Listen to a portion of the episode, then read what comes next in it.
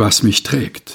Der Bibeltext für die dritte Woche der evangelischen Fastenaktion Sieben Wochen ohne. Aus dem vierten Buch Mose, Kapitel 6, die Verse 24 bis 26. Der Herr segne dich und behüte dich. Der Herr lasse sein Angesicht leuchten über dir und sei dir gnädig. Der Herr hebe sein Angesicht über dich und gebe dir Frieden.